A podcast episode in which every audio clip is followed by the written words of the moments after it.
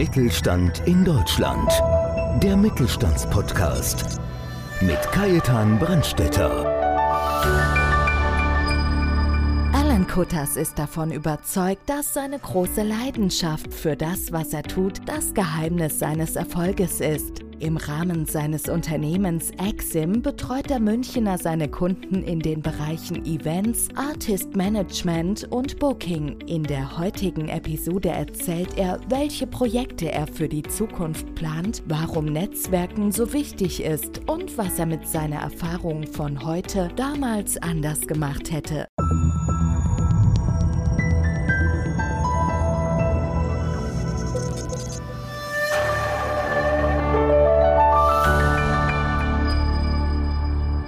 Ich bin Kajetan Brandstätter vom Podcast Mittelstand. Bei mir ist heute Alan Kutters, Jungunternehmer aus München.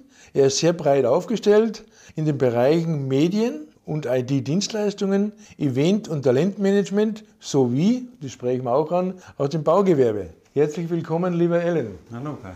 Wenn dich jetzt einmal einer gar nicht kennt, was würdest du dem erzählen oder wer bist du, was machst du, was willst du uns preisgeben? Wer ich bin, ja, Ellen Kutters. Ich habe klein angefangen, habe nach meiner Schule eine Scheinausbildung gemacht und habe dann aber gemerkt, dass es nicht so ganz das ist, wo ich das Gefühl hatte, das kann ich machen, bis ich in Rente gehe. Dann äh, habe ich mich verpflichtet als Zeitsoldat bei der Bundeswehr, bin aktuell eigentlich auch noch drin, aber gerade am Ausscheiden. Und dann habe ich mit meinem Vater mich unterhalten und habe versucht herauszufinden, was für mich denn das Richtige ist, wo ich mich wohlfühle, wo ich mich freue auf die Arbeit, wo ich aufstehe und glücklich bin und sage, ja, jetzt kann der Tag starten. Und habe ja gesehen, auch von klein auf, dass mein Vater war ja auch schon seitdem er 19 ist selbstständig und habe dann gesehen, dass es möglich ist, erfolgreich zu sein und dass man auch viel erreichen kann.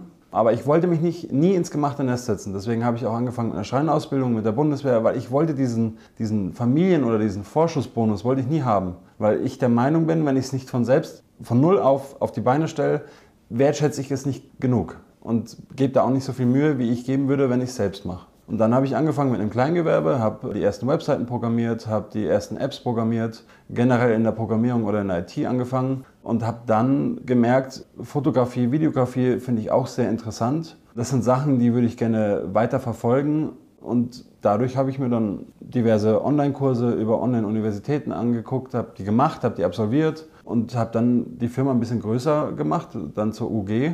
Und danach ging es eigentlich relativ flott. Die Leute haben gemerkt, dass meine Arbeit sehr gut ist, qualitativ hochwertig, wo ich sehr viel Wert drauf gelegt habe.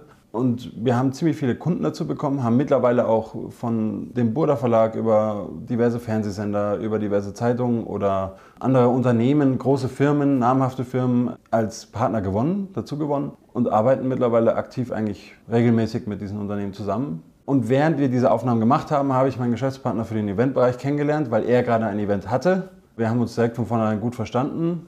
Das ist jetzt auch schon über eineinhalb Jahre her wieder. Und dann haben wir gesagt, hey, warum arbeiten wir denn nicht zusammen? Ich komme aus dem Netzwerken, aus dem Managementbereich. Er kommt aus der Event- oder generell aus der Veranstaltungsbranche, aus einer Schaustellerfamilie. Und dann hat er mir alles aufgezeigt, was er gemacht hat, was für Arbeiten sie machen, was für Produktionen sie machen. Er hat es geschafft, sich selber und seinen, unseren DJ und bei Sony Music unter Vertrag zu bringen. Wir arbeiten mit David Getter zusammen. Es ist noch deutlich mehr geplant. Wir haben viele DJs weltweit, verschiedene Veranstaltungsreihen weltweit und das sind auch so Sachen. Ich habe mittlerweile gemerkt, wenn man was anfängt, was einem wirklich Spaß macht und wo die Leute merken, man steht da dahinter, man, man macht es vom Herzen aus, aus Freude heraus, ist es eigentlich gar kein Hindernis mehr oder keine Arbeit sondern es ist halt einfach Freizeit für mich. Ja, das klingt ja fast schon wie Silicon Valley aus Oberbayern.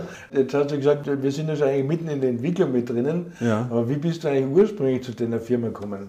Zu meiner ersten Firma, zu der Medien-IT-Firma, bin ich dazu gekommen, dass ich kleine Aufträge angefangen habe und dann aber mein Steuerberater gefragt hatte bezüglich den Steuern, wegen den Preisen und den ganzen Sachen. Ich war ja neu, ich wusste ja nicht, wie stelle ich eine Rechnung, wie schreibe ich einen Kostenvoranschlag, wie gehe ich mit einem Geschäftskunden um, wenn er sagt, das ist zu teuer. Und die ganzen Sachen, das habe ich alles dann mit meinem Vater, meinem Steuerberater, alles besprochen, habe mir die ganzen Informationen dazu geholt, habe dann ein, zwei Leute dazu gewonnen, die sehr gut sind in dem, was sie tun, von App-Programmierung über Videografie. Und ja, dann haben wir gesagt, warum machen wir das denn nicht zusammen? Weil es gibt viele Firmen, ich nenne jetzt natürlich keinen namhaft, aber viele Firmen, wo ich der Meinung bin, dass sie ihre Arbeit nur noch machen, um Geld zu verdienen. Und ich mache es aber aus Leidenschaft. Unter anderem, bestes Beispiel, was für mich dann auch wieder ein Motivationsschub war, mein Stiefvater ist Zahnarzt. Ich habe seine Webseite angeguckt, er hat horrende Summen dafür bezahlt und die Webseite war unglaublich schlimm. Und genau diesen Fall, dieses viel Geld in die Hand nehmen, es dauert ein halbes Jahr, bis sie fertig ist, aber am Ende kommt nichts Gutes oder Schönes dabei raus. Und das hat mich geärgert, weil ich mir dachte, warum, wenn ich doch meinen Job mache und er mir Spaß macht. Ich habe ja, die Leute, auch alle anderen Firmen, die gegründet wurden, haben ja einen Grundgedanken gehabt. Und warum soll man den denn nicht dauerhaft fortführen und die Qualität nicht dauerhaft halten? Und dann haben wir die ganzen Webseiten neu gemacht. Auf einen Schlag sind es von 100 Besuchern in der Woche auf 5, 6, 7, 800.000 gegangen. Das ist halt einfach, wenn man die Sachen richtig macht und sich wirklich Mühe gibt, finde ich, läuft es eigentlich von selbst. Ja, Ivan, Ellen, wir haben uns ja schon im Vorfeld darüber unterhalten. Ich meine, gerade das Thema Homepage ist ja ein wunderbares Beispiel. Du kannst ja ganz, ganz locker auch als Solo-Selbstständiger äh, fünf stellige Summen ausgeben ja. oder auch viel, viel mehr. Ja. Aber es ist noch lange nicht gesagt, dass da irgendein Gast oder ein, ein Besucher draufkommt. Um das geht es Das stimmt, ja. Weil da fängt du erst die Arbeit an ja. bei der Google-Optimierung und Seitenoptimierung. Genau, SEO-Programmierung. Wo ich das? Und das geht es ja einfach. Ja, viele denken immer, was ich auch sehr oft gemerkt habe, gefühlt jetzt jeder dritte Kunde, könnte ich eigentlich behaupten, dass die Leute immer denken, wir haben ein Baukastensystem, dann klicken wir ein paar Kästchen an und dann sieht die Website richtig schön aus, man kann sie dann ein bisschen noch verfeinern. Ist möglich, ja, aber es ist halt dann ein Baukastensystem, also eine Webseite, die nicht wirklich SEO-optimiert ist, die keine Schlagwörterimplementierung hat. Nichts, was wirklich entscheidend ist für Google Suchen, die GPS-Koordinaten und das alles. Dass man das alles integriert in die Webseite, dass man halt einfach wenn jetzt jemand mit dem Handy unterwegs ist und was sucht, werden immer die Firmen und die Webseiten schneller und öfter angezeigt, wo die Programmierung einfach im Hintergrund, im Backend deutlich besser gemacht ist als bei Webseiten, die man jetzt mal schnell über irgendwelche Webseiten oder es gibt ja Programme dafür, dass du eine Webseite mit Baukästen baust. Die machen aber nur das Schöne. Du siehst es nur nach außen hin schön, ja, aber es ist halt das ist genau das Gleiche. Das Auto ist außen schön, aber da ist ja auch ein Motor drin, Sitze, das alles, das ja, aber ich glaub, Keiner auch, würde Auto fahren ohne Motor oder Sitze. ja, aber ich glaube, das ist auch so, dass ja viele falsch beraten werden, so muss ja. man auch sagen. Weil darum sage ich, die schönste Fassade taugt nichts, wenn hinten ja. leer ist. Da fängt es erst an eigentlich. Ja. Auf jeden Fall ein spannendes Thema. Also wir haben ja auch unten dann eingeblendet eine Homepage und alles mhm. und da können Sie sich gerne dann an dich wenden. Also wenn man mal ein Gespräch führt, was kann man eigentlich besser machen. Also ja. um das geht es eigentlich. Und das wollen wir heute erreichen äh, für unsere Zuhörer, dass die einen Tipp kriegen, Infos kriegen, wie mhm. können Sie es besser machen. Jetzt haben wir schon, eigentlich habe ich dich wieder rausgerissen aus deinem Thema, wo du richtig brennst, also IT, das weiß ich ja, dass mhm. du sehr gerne machst und lange, aber das ist das Thema Eventmanagement, weil da würde mal, weil das ist ja hochspannend, du ja. hast ja Wahnsinnskontakte, gerade in München, da bist du in Noble Clubs drin, wo man echt sagt, da würde manch einer träumen, überhaupt reinzukommen. Ja, da hast du recht mit der Aussage, wir sind auch der einzige Fremdveranstalter als Beispiel im Hugos, wo wir auch sehr stolz stolz drauf sind, weil wir die Events, die wir machen, schon qualitativ auch. Irgendwie zieht sich das bei mir bei allen Firmen durch, dass ich dieses Qualitätsniveau eigentlich immer halten will. Muss ja jetzt nicht nur um IT- oder Medienbereich gehen, sondern generell einfach, was ich den Gästen bieten will im Eventbereich. Und wir haben dann angefangen, ursprünglich wollten wir eigentlich unseren DJ dort platzieren, weil wir einen Haupt-DJ haben. Dann haben wir aber gemerkt, oder besser gesagt, das Hugos hatte uns gesagt, sie können die Planung aber nicht machen. Also sie haben keine Eventreihe aktuell, auch aufgrund von Corona. Und dann haben wir gesagt, wisst ihr was, dann machen wir doch alles. Wir laden die Gäste ein, wir machen das Konzept, wir machen die Reservierungen, den Einlass, wir besorgen die ganzen Leute, die Kellner und, und, und. Und in der Zusammenarbeit mit dem Hugos oder mit der Eventmanagerin vom Hugos lief es dann innerhalb von zwei, drei Wochen, war das gesamte Konzept fertig. Die Einladungen waren fast schon draußen eigentlich. Und dann fing es an, Wellen zu schlagen. Die Leute haben von den Events mitbekommen. Clubbesitzer aus München kamen zufällig auch vorbei an dem Abend, haben sich das angeguckt, haben die Musik gehört. Wir haben Aftermovie erstellt, dass die Leute sehen, was für Events wir machen.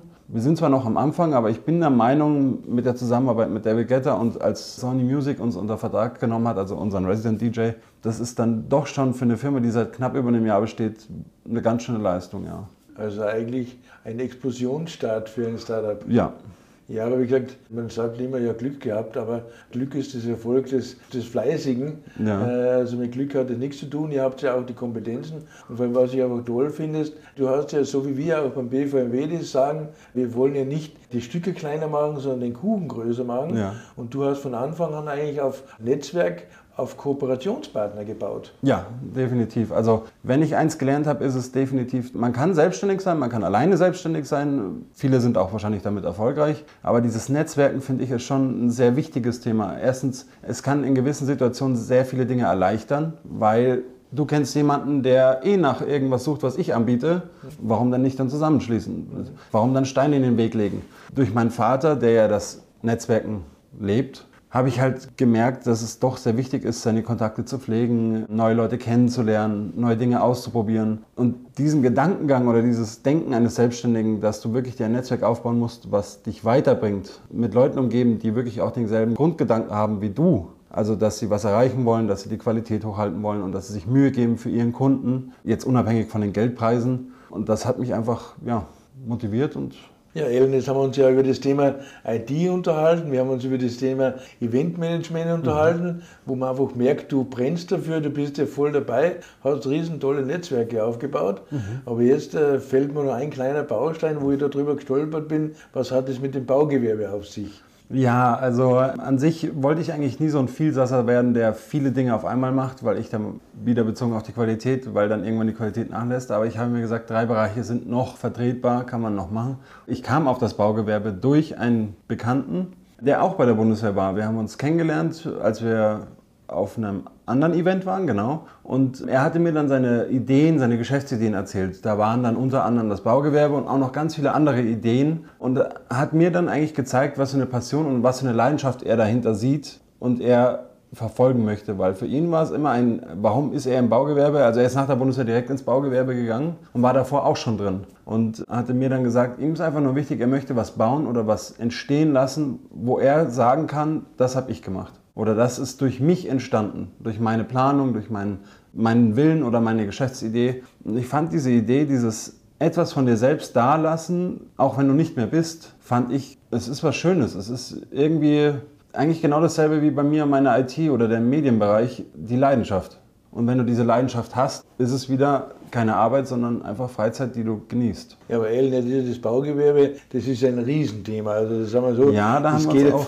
von Tief- bis Hochbau, von Altbau bis Neubau. Von welchem Bereich reden wir jetzt? Gut, dass du fragst, ja. Wir haben uns auf den äh, Pflegeheim- und Seniorenheimbau spezialisiert. Erstens, man könnte so viele im Jahr bauen, selbst die würden nicht ausreichen, weil selbst wenn du 200, 300 baust, das reicht nicht für die Anfrage oder Nachfrage von Senioren, die Pflege oder ein betreutes Wohnen brauchen. Wohnhäuser werden schon genug gebaut, Geschäftszahlen werden auch schon genug gebaut. Vielleicht ergibt sich es irgendwann mal, dass man dann doch in diese, diesen Bereich rutscht, aber aktuell ist es für uns, also wir haben jetzt fünf Bauprojekte, die wir jetzt angefangen haben. Natürlich haben wir dann die ersten Investoren gesucht mit dem Businessplan und die ganzen Sachen. Und wir machen eigentlich jetzt die ersten zwei Bauprojekte sind vollstationäre Pflegeheime für ältere Leute, wo du dann ja auch wieder deine gewissen Vorgaben hast. Du kannst ja nicht ein Pflegeheim auf ein Grundstück bauen, wo du auch ein Wohnhaus bauen kannst. Und ich fand das, das kam bei mir irgendwie so dazu. Ich habe vor der Schreinausbildung noch meinen Zivildienst gemacht. Ich war noch einer der letzten, nachdem ich es abgeschlossen habe. Drei Monate danach kam die Nachricht in den Fernsehen, der Wehrdienst wird abgeschafft, wo ich mir dann dachte, ach, danke dafür. und ich habe dann damals im Zivildienst im Altersheim gearbeitet und habe im Augustinum gearbeitet als Hausmeister und habe da sehr viele unschöne Situationen mitbekommen und habe dann ihn gefragt gehabt, was er denn vorhat mit diesem Bau von diesen vollstationären Pflegeheimen. Will er sie dann verkaufen oder will er die Hausverwaltung dann weiterführen, sodass er ein bisschen Kontrolle drüber hat? Und er selber hat auch schon eine Hausverwaltung ins Leben gerufen. Das heißt, an sich, diese ganzen Apartments werden zwar einzeln verkauft, aber im Großen und Ganzen, das Haus bleibt immer noch unter unserer Kontrolle und wir entscheiden, welcher Pflegedienst, welcher Hausmeisterservice, die ganzen Sachen, das bleibt alles bei uns. Also ihr habt dann auch einen Generalpflegeanbieter in dem Sinn? Genau, ja. Wie, wir, wie es was üblich ja, ist? Da gibt's die, wir haben diverse Angebote oder Anfragen von verschiedenen mhm. Pflegeinstituten. Ja. Wir haben auch von verschiedenen Bauherren Anfragen, die für uns bauen wollen. Mhm. Und je nachdem, was dann bei uns am besten passt, oder natürlich werden dann auch die Leute, die sich die Apartments kaufen, werden dann natürlich auch gefragt, weil die müssen ja jeden Tag mit diesen Personen leben können. Mhm. Das ist ja, im Endeffekt ist es uns ja nur wichtig, oder mir persönlich ist es wichtig, dass man diese Pflegeheime baut, um einfach den Menschen zu helfen, weil ich bin der Meinung, es gibt schon genug Leid und negative Sachen. Allein durch Corona brauchen wir ja gar nicht, das, das wäre ja ein Thema, da könnte man stundenlang drüber reden. Aber diese Kombination mit etwas dalassen, wo du weißt, das hast du gemacht, plus dieses älteren Leuten helfen und es wird immer ältere Leute geben, es wird immer ältere Leute geben, die Hilfe brauchen oder Pflege brauchen. Und das ist halt wieder auch sowas, wo ich dann eigentlich von vornherein, ich bin eher so ein Bauchgefühlmensch. Wenn ich merke, das passt oder ich fühle mich darin wohl, dann bringe ich mich da ein. Und dann habe ich angefangen, mich einzulesen, habe mit diversen Anwälten oder Steuerberatern gesprochen, die schon in diesem Gewerbe tätig sind seit Jahren, habe mich schlau gemacht, weitergebildet. Ja, durch meinen Geschäftspartner bin ich der Meinung, sind wir da schon sehr stark aufgestellt und hoffe, dass es so, wie es geplant ist, jetzt demnächst die ersten zwei Bauprojekte beginnen. Finde ich stark, vor allem das soziale Engagement ist auch dahinter. Ja. Wo man was sagt, man tut wirklich was Gutes, weil da ist viel, viel Nachholbedarf, glaube ich auch. Sehr großer Nachholbedarf, ja. Wir, wir könnten gar nicht so viel bauen, so viel brauchen wir. Jedes einzelne, jeder einzelne Bereich wäre mehrere Stunden, können wir dir zuhören. Bei dir habe ich nicht das Gefühl, du bist ein, ein Startup, ein Jungunternehmer. Du hörst dich an wie so ein richtig alter Hase, obwohl du noch jung bist. Und darum ist auch die Frage, wenn du jetzt so zurückblickst in dein doch noch junges Leben, was würdest du nicht mehr machen oder anders machen? Gibt es da was? Ich glaube, ich hätte von vornherein nach der Schule mir klar werden sollen, was es heißt, was man für seine Zukunft macht. Weil hätte ich diese zehn Jahre, sagen wir jetzt mal bis ich 20 war, also ich bin ja jetzt 30, diese zehn Jahre gehabt und hätte da schon die Energie und die ganzen Ideen und die ganzen Geschäftsmöglichkeiten, die ich jetzt mache, umgesetzt, wäre ich natürlich schon viel weiter. Aber im Endeffekt bin ich jemand, ich bin der Meinung, das, was ich getan habe und die Berufsbereiche, die ich getan habe, das Schreiner und Bundeswehr sind ja nur zwei von vielen, haben mich dann doch irgendwie dazu gebracht und so geformt, wie ich jetzt bin. Und haben mir auch in vielen Bereichen gezeigt, wie wichtig es doch ist, nicht immer nur aufs Geld zu achten. Und das finde ich ist halt sehr wichtig. Natürlich, ich würde lügen, wenn ich sagen würde, ich möchte nicht erfolgreich werden. Und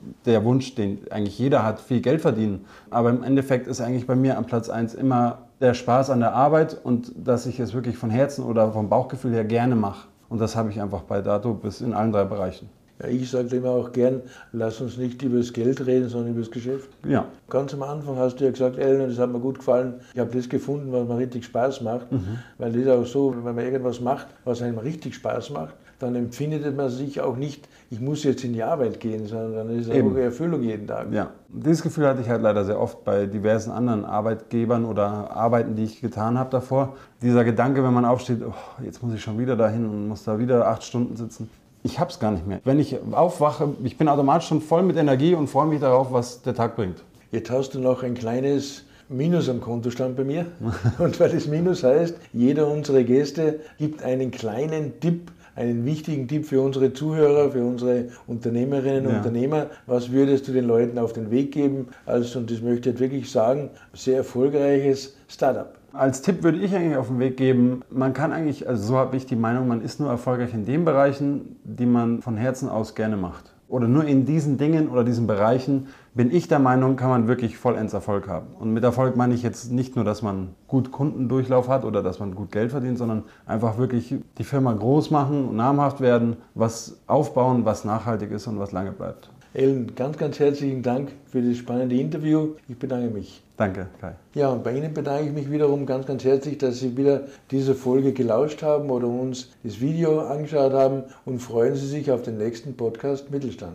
Dankeschön. Mittelstand in Deutschland. Der Mittelstandspodcast. Mehr Infos mittelstand-in-deutschland.de